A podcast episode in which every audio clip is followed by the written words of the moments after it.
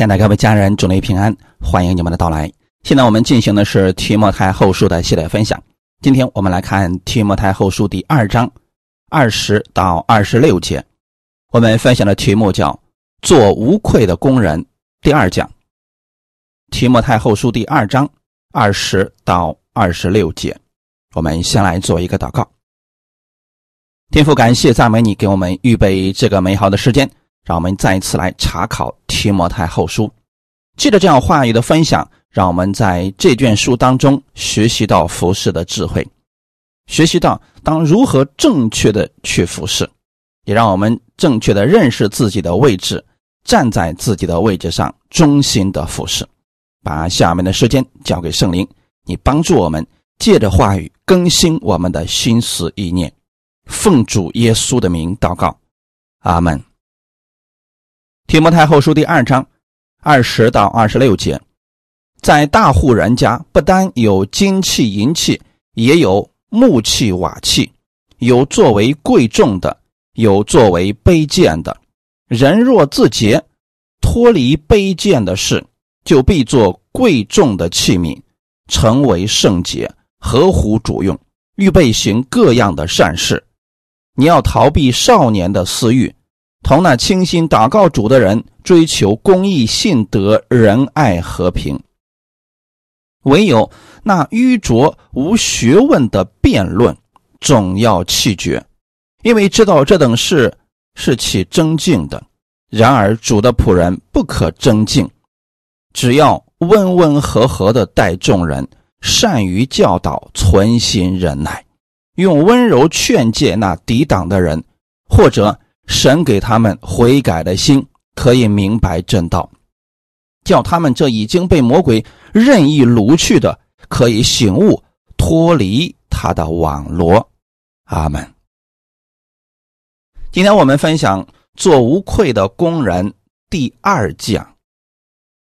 今天在这里提到了，在大户人家有金器、银器，也有木器、瓦器。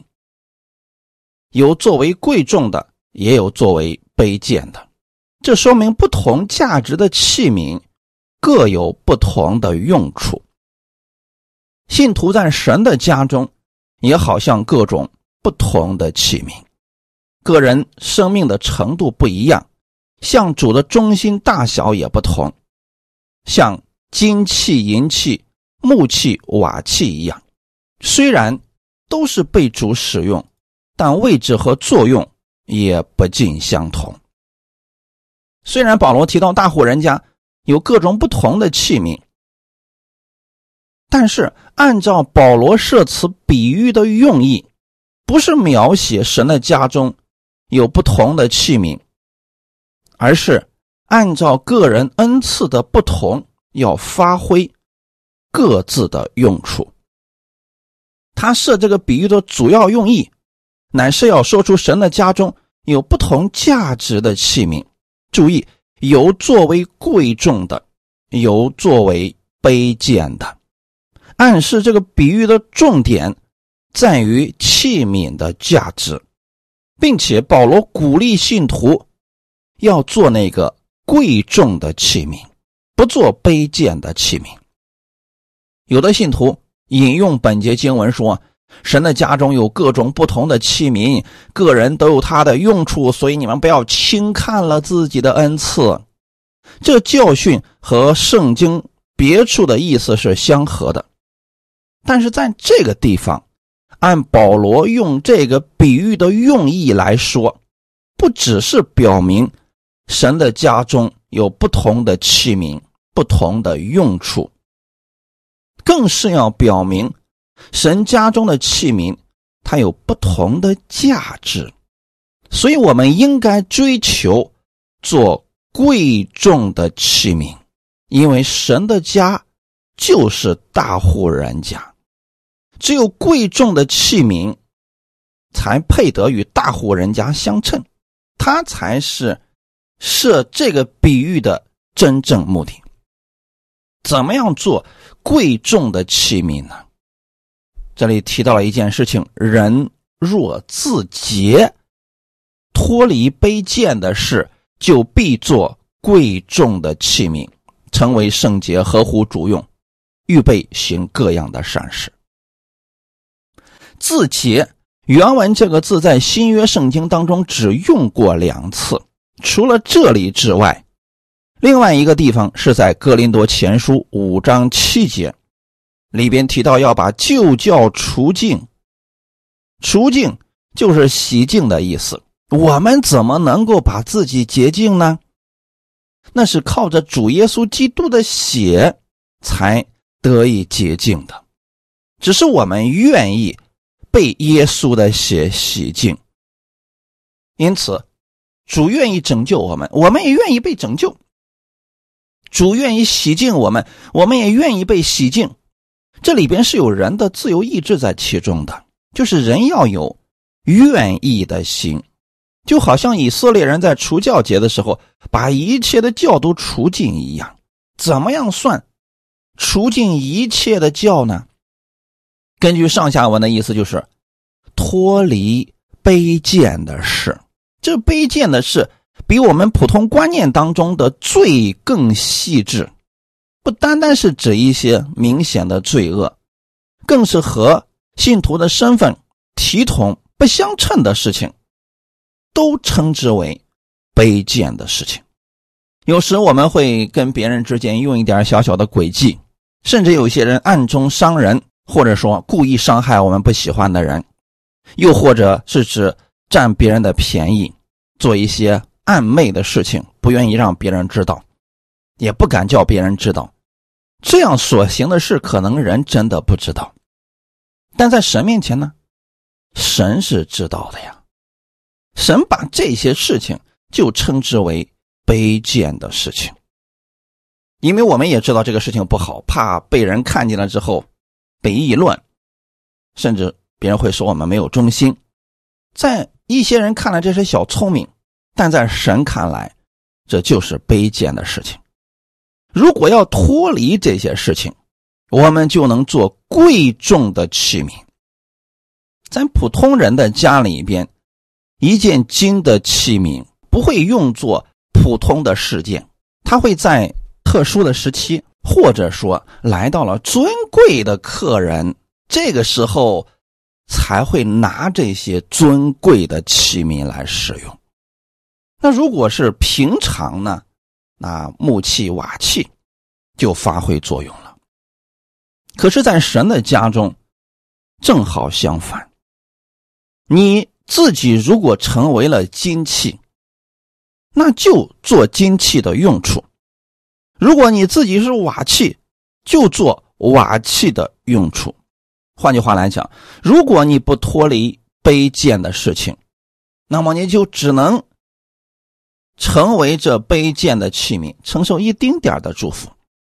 如果你脱离卑贱的事情，愿意成为那贵重的器皿去做荣耀神的事情，那么你就会成为神所重用的人。身上就会充满神的荣耀，成为圣洁，合乎主用。主所用的是圣洁的器皿。什么叫圣洁呢？与世人不同。如果我们今天信了耶稣了，我们跟世人在行为上毫无区别，这不是一件好事情。成为圣洁的意思，不是让你变成另类。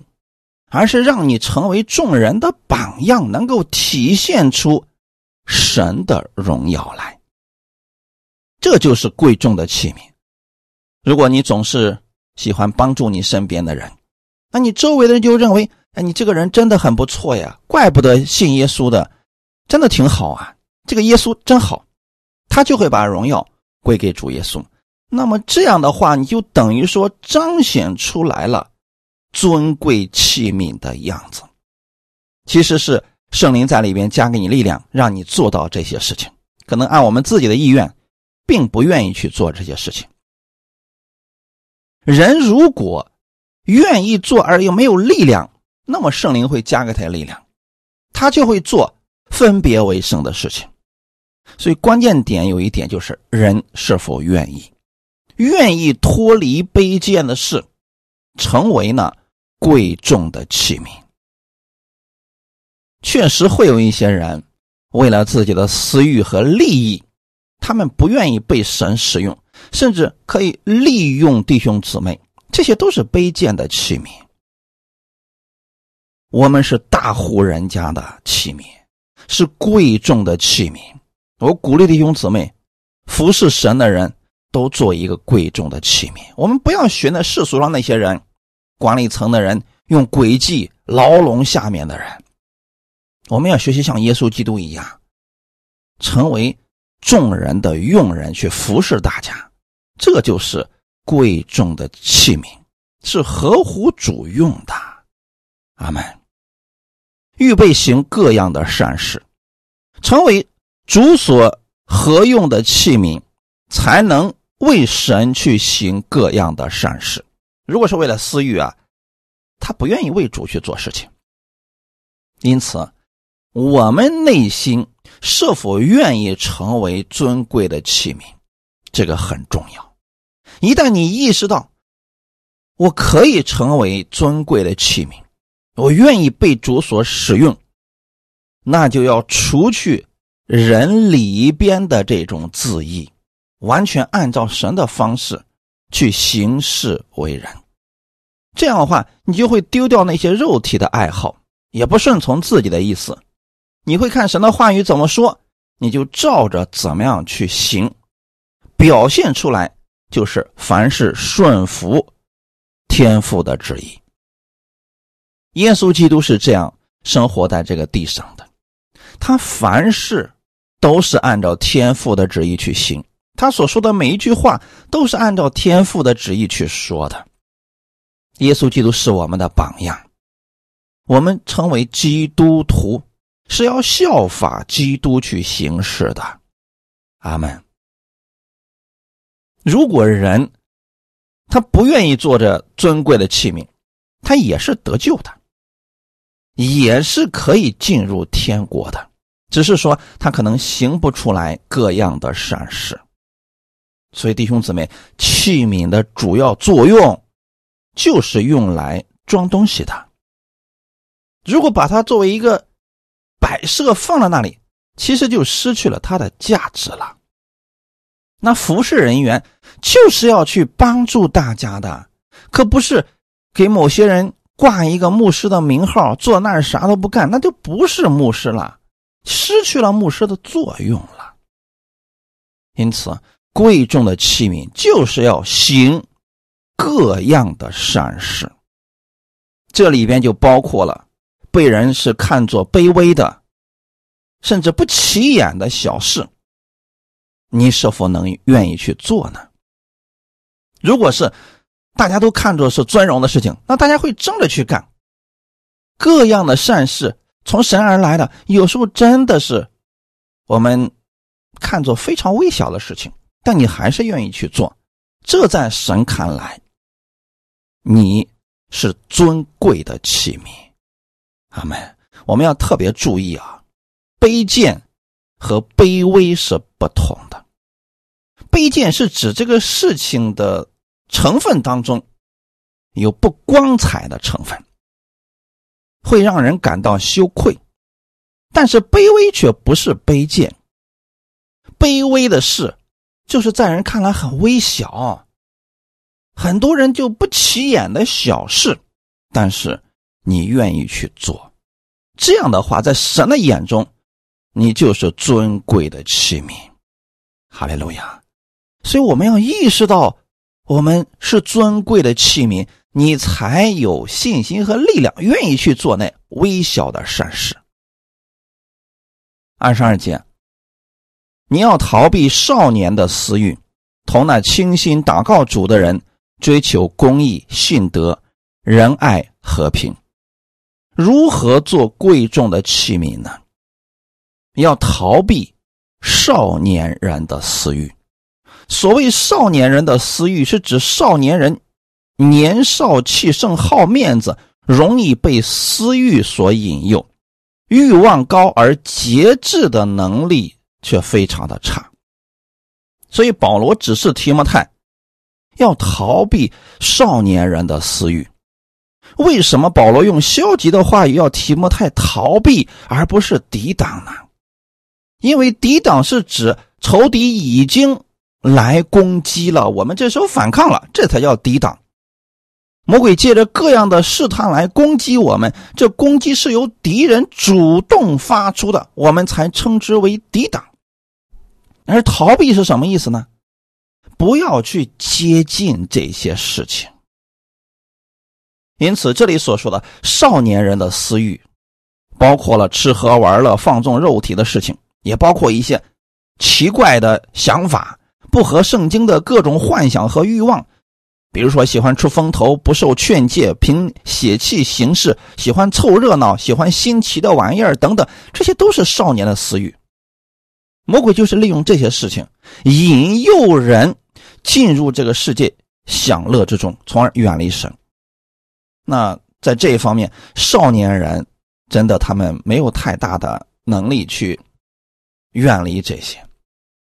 所以，保罗告诉提摩太，你要。逃避，就是连看都不要看，因为今天我们总是有很多人喜欢去找一些稀奇古怪的道听，喜欢去找一些稀奇古怪的故事去听，没必要，这些不见得是什么好事情。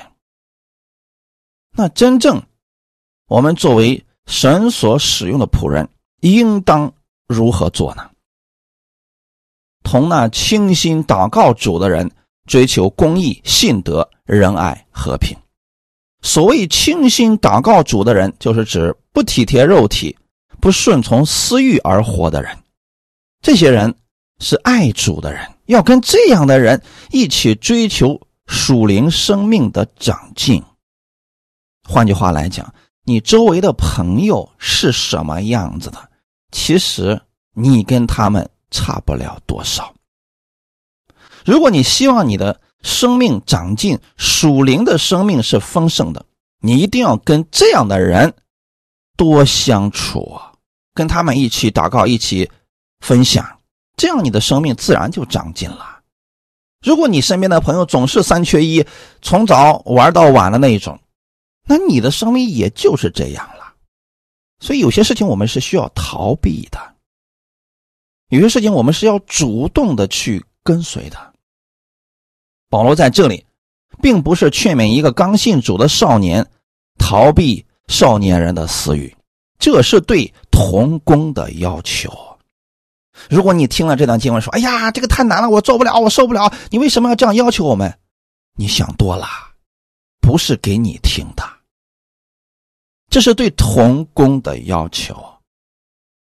提摩太已经做了教会的监督。他已经不是一个普通的信徒了。此时的提摩太可以照着使徒的教训设立长老执事了，所以保罗才要他逃避少年人的私欲，跟那些倾心祷告主的人追求公义、信德、仁爱、和平。大家想想看，如果童工他的生命都不长进，天天跟世俗的人一起三缺一，各种玩他怎么去服侍在主里边的人呢？因此，大家一定要切记，这段经文是对童工的要求啊。阿门！不要觉得什么样的人都能服侍主啊，主对服侍他的人是有要求的。可见，在保罗心目当中，提摩太还是有可能因为少年人的私欲而跌倒的人，还是容易受到。他人的影响，所以保罗要劝告他和什么样的人多接近，要和那些一起愿意追求生命长进的人经常在一起交流祷告。少年人纵然很聪明、有学问、生命也很好，但很容易受别人的影响。如果此时你找了一个好的老师，他能正确的引导你，对你以后的生命那是有极大的益处的。我们需要留心，平日我们跟什么样的人接触，你和什么样的人都相交，那么他们的作风、待人原则、对事情的看法，会不知不觉的影响你，使你在无意当中就会接受他们的观念。随着末世的到来，各样奇怪的教导、世俗的观点会充满在我们的周围。若不谨慎，什么都领受，那么生命必然受其影响。按圣经的教训，青年童工在这方面应当特别谨慎，要常常跟清心祷告主的人在一起，追求生命的长进。保罗在这里提出几样属灵的品德：公义、信德、仁爱、和平。公义是当时的提摩太。最需要的，因为提摩太在教会当中做负责人，既然要设立长老和执事，你是教会的领袖，待人处事必须要公平公义，处理神的事情应当不徇私情，这是需要付出代价来训练自己的，因为毕竟我们都有七情六欲。跟自己特别要好的人，我们无形当中会偏向这些人，但是这是一定要注意的部分。在教会当中处理事情，一定要公正、公义。阿门。第二个是信德，信德不是指信徒得救的信心，乃是信徒在日常生活上对主持久而不改变的信心。普通的信徒可能会随心所欲，软弱了就不来教会了，甚至说不信了。但童工不能这样啊！如果参与了服侍，今天因为受打击了不干了，那以后的工作怎么办？所以说啊，在选童工的时候一定要谨慎。如果他没有信德，可以暂时别让他服侍。一旦开始服侍，必须有从一而终的心，这是对自己负责，也是对教会负责。第三个是仁爱，仁爱的原文当中就是爱，是指神的爱。服侍人员所拥有的爱心，应当是超越自我的那种爱。人世间的爱，大多数都是有条件的，是为了自己得益处。而神的爱是无条件的，是永不止息的爱。只有用这样的爱在教会当中服侍，你才能去爱那些不可爱的人，你才能饶恕那不可饶恕的事情。如果你连最亲近的人都爱不了、饶恕不了，你怎么做服侍呀？那跟你关系不怎么好的人，你更饶恕不了了。所以，对服侍人员的品德是有要求的。第四个是和平，和平在这里主要指的是和睦的意思。虽然提摩太当时要应付那些异端的搅扰，但是保罗提醒他要追求和平。我们要为真理打那美好的仗，抵挡那些错误的教训，禁止异端的活动。可见，在原则上，我们是要与人和平相处。并非要无故的树立仇敌，你知道有很多人高调的传道，甚至用诡诈的手段打压其他的牧者和童工，甚至跟他不是观点相似的人，他就开始恶意的抹黑，这就是无故的为自己树立了仇敌呀。我们在传福音的时候，已经有魔鬼在后面多次的拦阻了。如果我们自己在，不禁止我们的言语，没有智慧，到处树敌，那这工作就真的没法进行下去了。所以弟兄姊妹，服侍人员有一点非常重要，您要给别人带去的是和平，也就是说要与人和睦相处啊。当两个人之间有了矛盾的时候，你去做那个和睦剂，而不是本来两个人是小问题，结果你这么一调和之后，两人老死不相往来了，这说明什么？这属灵品德有问题啊！如果是恶意去做这样的事，故意去挑拨他俩的关系，那这人真的不适合服侍。你要知道，人可能真不知道这背后的真相是什么，但是神是知道的呀。我们是在服侍神呐，所以说啊，这个属灵的品德很重要，总要给人带去和平，总要与人和睦。我们不能因为个人的软弱，放纵自己的情绪，想说什么就说什么，故意树立仇敌，这对服侍没有一丁点的好处。阿门。铁撒罗尼迦前书第五章十二到十五节，弟兄们，我们劝你们敬重那在你们中间劳苦的人，就是在主里面治理你们、劝诫你们的，又因他们所做的功，用爱心格外尊重他们。你们也要彼此和睦。我又劝弟兄们，要警戒不守规矩的人，勉励灰心的人，扶助软弱的人，也要向众人忍耐。你们要谨慎，无论是谁。都不可以以恶报恶，或是彼此相待，或是待众人，要常追求良善。阿门。这段经文其实说的非常的清楚了。教会当中那些真心服侍主的人，信徒要敬重那些人，他们是在主里边治理你们、劝诫你们，都是为了你们的好处。虽然有时候啊，服侍人员。意味深长的劝诫你，你听不进去，甚至有时候责备你，你会恨他们。但你要知道，为什么人家跟你无亲无故的，为什么要这样劝诫你不要做这样的事情呢？如果是不认识的人，他干嘛费力不讨好呢？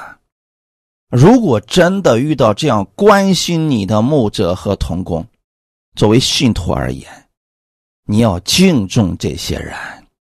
因为他们是在为主做工，这段经文是对普通信徒而言的。我们作为童工们而言，就是无论别人能不能理解，我们该劝勉的还是要劝勉的。阿门不能因为别人说两句难听的，从此以后，哎，随便吧，你死或者你活跟我都没什么关系了。这就说明什么？服侍人员心胸有点狭隘了。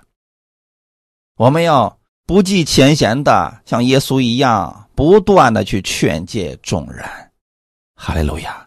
对于那些不守规矩的人，我们作为同工而言，要警戒他们，不要留情面。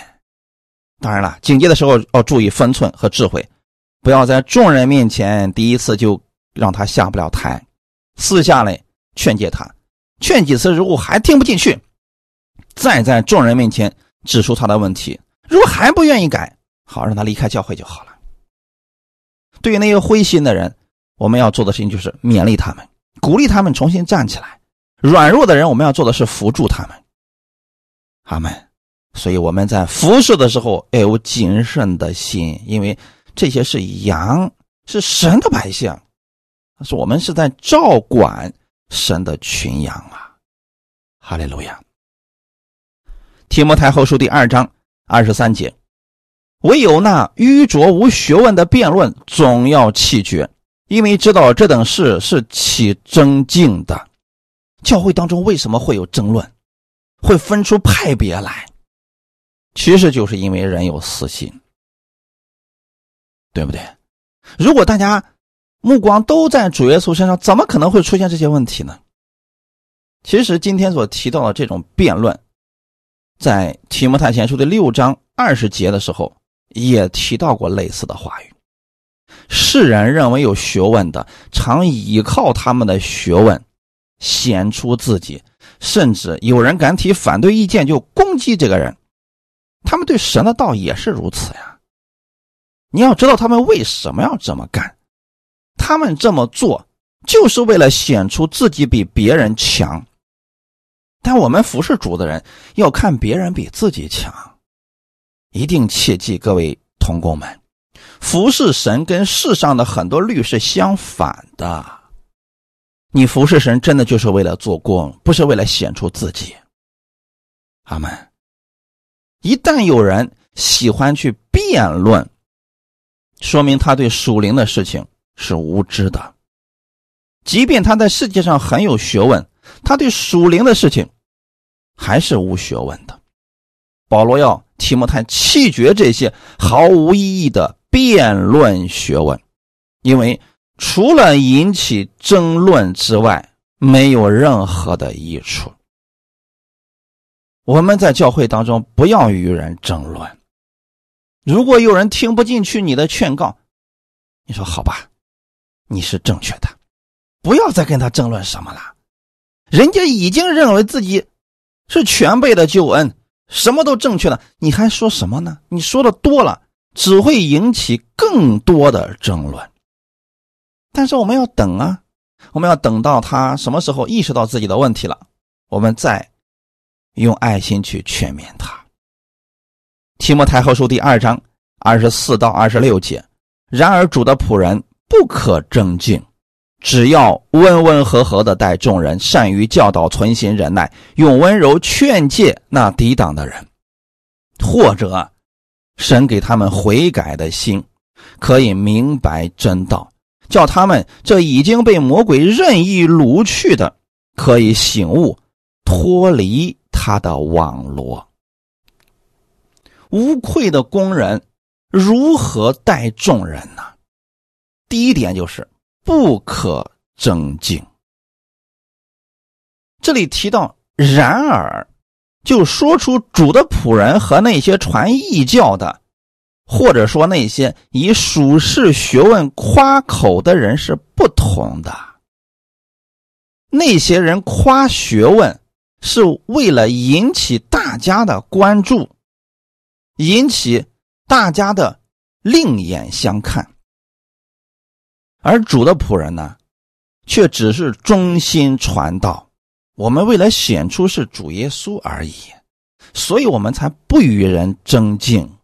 因此，不争竞是无愧的工人最明显的一个记号。我们要知道啊，主的仆人不可争竞。这里提到了“仆人”一词。既然是仆人，我们得明白什么是仆人。仆人的一切都是主人给的，包括自己所需要的一切，还有荣耀等等。那仆人要完全按主人的意思行事为人，要做主所喜悦的事情。如果有个仆人，他就喜欢做主人不喜悦的事情，那不是个好仆人。我们是主的仆人，意思是我们是属于耶稣的，我们是按照耶稣的方式去服侍其他人的。他是我们的主，很多人都不知道什么是主。意思是什么呢？我们不该按自己的喜好去做事情。既然服侍主，就应当按主的意思去服侍。不要凭自己的力量跟人争什么，因为人一旦愿意争论，就是想赢。但我们服侍主的目的不是为了赢，而是把福音给人，把真理给人。输赢不该是我们关注的焦点。我们所侍奉的既然是天地的主，你就不要跟别人争论什么，所有的尊荣。地位都是主赐给我们的，我们不过是器皿而已。如果离开了耶稣，我们就是以瓦器、木器，没什么可夸口的。是耶稣基督把他这个宝贝放在我们里边，我们的身价才暴增了，对吗？所以重点不是外面那个。器皿，而是放在器皿里面的宝贝，才是其他人所关注的。我们当知道这些真理之后，就真的不会去夸口，也不愿意跟别人争论什么了。阿门。耶稣基督这个宝贝放在我们里面，显明我们所说的、所做的、所行的，不是出于我们，乃是出于神。如果我们常常能想到自己是主的仆人，你就不愿意，也不会与人争论了，因为知道判断我们的是主，不管别人怎么样恶待你、诬陷你、诽谤你，他们可以说，但我们可以不接受。你一旦愿意跟他去争论的时候，实际上你内心当中还是接受了，所以你会生气、会愤怒。如果，你根本不接受他的观点，你知道他说的是错的，你知道你在行在真理当中，那你最好的方式就是别搭理他。格林多前书四章五节也说过，所以时候未到，什么都不要论断，只等主来。他要照出暗中的隐情，显明人心的意念，那是个人要从神那里得着称赞。我们今天是不是在服侍主呢？是的。那服侍主，当别人恶待你的时候，就没必要非得自己证明自己是清白的。如果你真的为主的缘故受了委屈，恭喜你，这是好事，因为在主面前的赏赐是大的。因为总有一天，神会把暗中的隐情都照亮出来，把个人心中真实的意念都给他显明出来。显明出来之后会怎么样呢？我们个人要从神那里得着称赞。如果是别人冤枉你了，神会给你赏赐的，而且这个赏赐是直到永远的，这多好呀！我们自己去证明自己还不一定能赢，只会引起更多的争论，这不是好事也不是智慧的选择。所以，主的仆人不与其他人争论。还有一个就是温温和和的待众人，主的仆人应当有慈爱、宽容、温柔的态度。就好像一个慈爱的父亲对待自己的儿女一样，觉得每一个都是可爱的，要用这样的心去服侍教会，服侍其他人。主的仆人应该是温温和和的待众人，那心中暴力的那些人，实际上内心当中没有真理。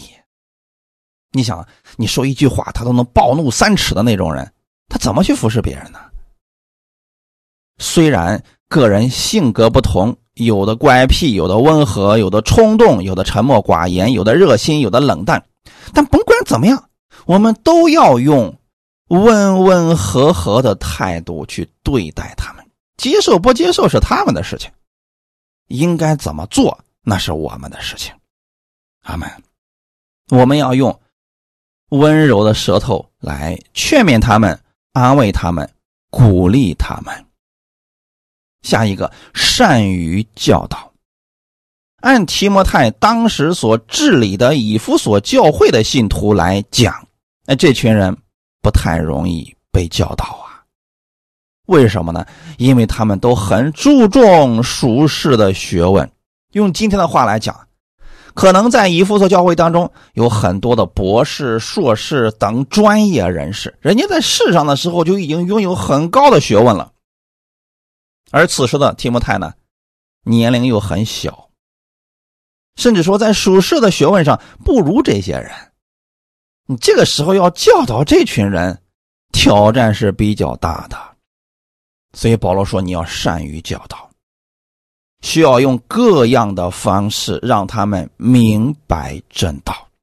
这就需要用充足的智慧来引导他们认识真理。”如果人不认识真理，就会靠着自己现有的学问去夸口；如果人认识了真理，那么他就会知道自己一无所得，离开了主什么都做不了。因此啊，我们在教导人的时候要注意这一点。我们是在给世人传讲属灵的真理。不是在跟世人比属世的知识，所以不要陷入到错误的漩涡当中去了。我们善于教导，是告诉他们神的真理是什么。世人可以有很高的学问，但他们对属灵的事情是不了解的。因此，弟兄姊妹，不要跟世人去争辩什么属灵的真理。你告诉他们了，他们能接受就接受，他们不能接受，我们也不要生气。阿门。下一个，存心忍耐。主的仆人在牧养教会的事情上需要极大的忍耐心。提摩太后书第四章第二节说：“用百般的忍耐教训人。”在服侍主的时候，如果没有忍耐的心，很容易受挫折的。很容易灰心的，因为并不是所有的服饰立刻就能看到果效的。有时候，甚至会看到反面的果效，就是你真心的去对待这个人，你期待的是这个人听了你的劝诫之后能够回头，没想到人家把你骂一顿，那这时候我们就受不了了，说为什么会是这个结果？但我们作为神的仆人，应当有这样的心理准备，那就是你不可能让所有的人都满意。当有人反对你的时候，讽刺你的时候，我们要有忍耐的心，而不是急于去表现自己比别人强。阿门。现在，你看到有人抵挡你、恶意毁谤你，就是因为他们的生命就在这个阶段。那你能做的事情是什么呢？忍耐他们，就像一个父亲对刚刚出生的婴孩一样。你说。不要随随便便的拉拉哪儿尿到哪儿，你这样给一个刚出生的婴儿来讲，管用吗？一点都不管用。你可以讲无数遍，但他该怎么样做还怎么样？为什么呢？因为他是婴孩他完全听不懂你说的这些话。但是，他稍微年龄大了以后，两三岁以后，他能听懂你的话了。你再跟他讲这些，哎，他就知道哦。那我知道该怎么做了。那在这个阶段当中呢，你需要用忍耐的心去对待他。哈利路亚！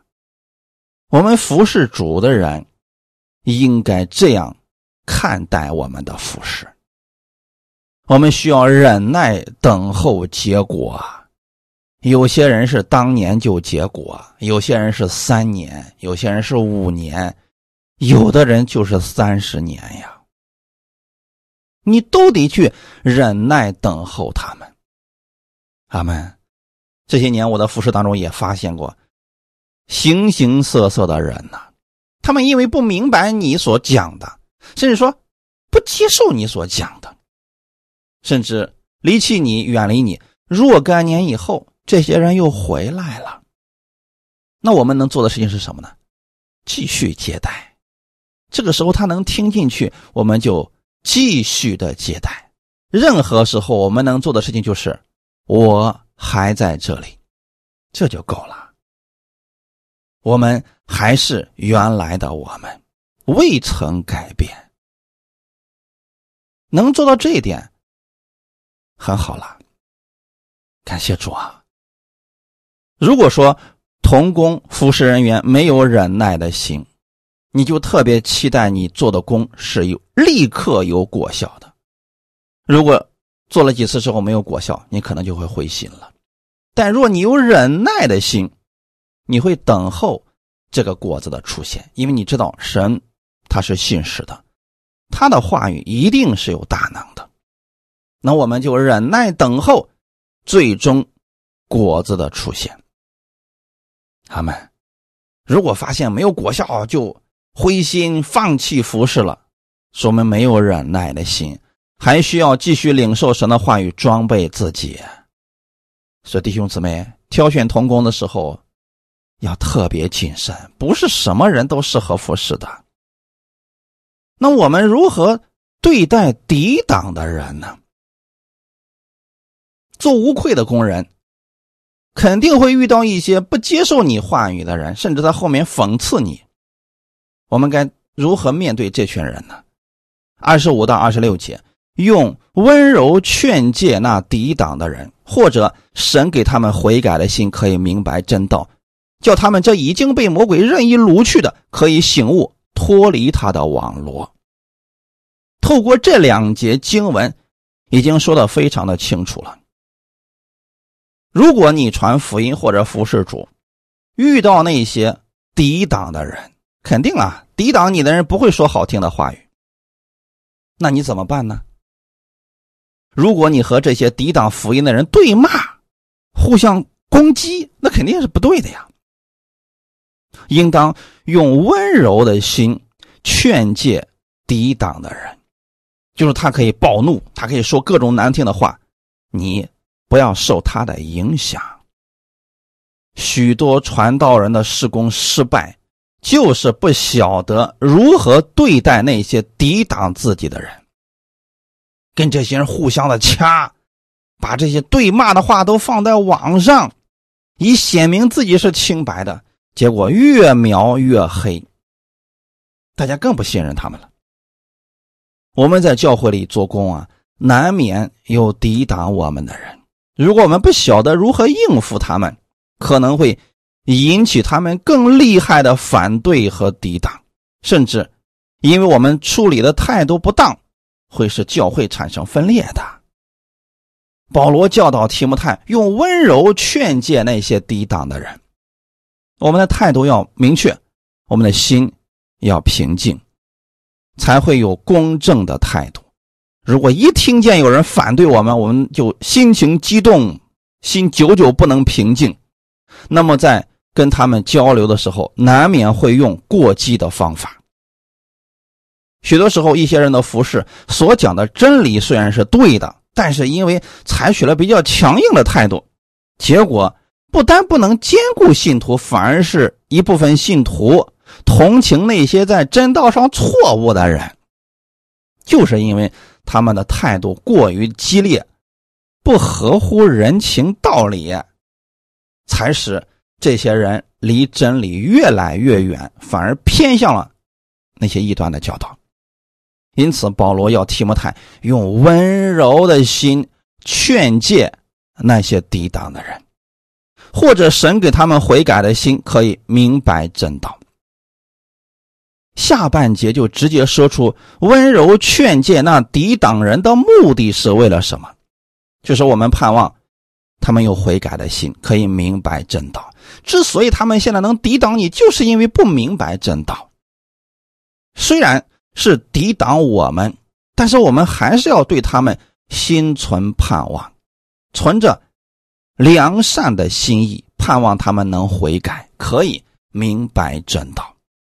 用温柔劝诫的目的是让神在他们心中动工，而不是用我们的邪气，不是用我们激烈恶毒的话语让他扭转过来，不是这样的。如果我们用了邪气，用恶毒的话语，可能会起反作用的。改变人心的事，还是交给神吧。阿门。人之所以抵挡真道，就是因为不明白真道，没有悔改的心。所以说，抵挡的人，也可能是指不信的，也有可能是指信错了的人呢。阿门。但一定不是指那些传异端的假师傅，他们可不是受迷惑、不明白真道，他们明白自己在做什么。所以我们要劝诫的是什么样的人呢？那些确实不明白的人，我们为他们忍耐、祷告、温柔的劝诫，是期待他们有一天能够真正的悔改。因为为什么呢？他们现在。已经被魔鬼掳去了，没有醒悟过来，还在魔鬼的网络当中，那自然会认为魔鬼的话语是正确的呀。就像现在一些在异端当中的人，他就会认为那个是正确的呀，对不对？在各种骗局当中的人，他就认为那个是正确的呀，他们还想拯救我们呢。那如果我们立场不坚定，我们都不知道我们所讲的是不是真理，那就容易被别人给掳去了。这里说的很清楚，他们是被魔鬼任意掳去了。原因是什么呢？心中没有真理嘛。那如果童工是这样的，轻易的就被魔鬼给掳去了，那怎么服侍主呀？所以啊，弟兄姊妹们，我给大家一个建议啊：如果你真想服侍神，先把圣经读十遍以上。真理如果不在你的心里，你很容易被魔鬼掳去而不自知啊，受到魔鬼的欺骗，你都分辨不出来啊。阿门，然后把咱们的讲道一定要顺序的多听，不是你听过就可以了，顺序的听，然后用出来。阿门这样就能识破魔鬼的欺骗，同时你也会知道怎么样去服侍他人。阿门从本节来看，人都有自由意志，就算是一个人因为不知道魔鬼的诡计被掳去了，受了魔鬼的愚弄，但一旦他醒悟过来，就会拒绝魔鬼，能够脱离魔鬼的网络的。总而言之，我们作为服侍人员，对于那些抵挡真理的人，要用温和的态度，存良善的心。他们虽然说抵挡我们的人，虽然说抵挡真理的人，他们所走的路是错的，但对于他们错误的教训，我们不能妥协，也不能忍让。但是我们对这个人要有怜悯的心，我们可以准确的指出他们的错误在哪里，还是需要用柔和的态度把他们。挽回过来，盼望他们认识真理而悔改。他们反驳异端的目的，绝不是要跟人争个输赢，也不是故意的要贬低其他人，乃是要让真理的光照出去，使这些在错误当中的人可以悔改、认识神。这是无愧的工人。应有的态度。愿今天的分享给你们带来一些帮助。我们一起来祷告，天父，感谢赞美你，谢谢你把这样的话语给我们，让我们知道我们都是神家里边服侍的人，我们是金器银器，我们是贵重的器皿，我们是与世人不同的。神把群羊让我们来看顾，我们是有责任的，也是有义务的。要按照神的旨意去照管他们。我们不愿意用自己的私欲去管理，因为那样一定会经历失败。天父，请你赐给我们智慧，在服侍当中的人，装备他们真理，让他们再去服侍，让他们在服侍的时候拥有公义、信德、仁爱、和平，也让我们远离那毫无意义的辩论。让我们把真理不断的传扬出去，善于教导，存心忍耐，使更多的人可以借着我们明白正道。谢谢你天父，谢谢你给我们这样服侍主的机会，这是我们一生当中最有荣耀的事情。一切荣耀都归给你，奉主耶稣的名祷告，阿门。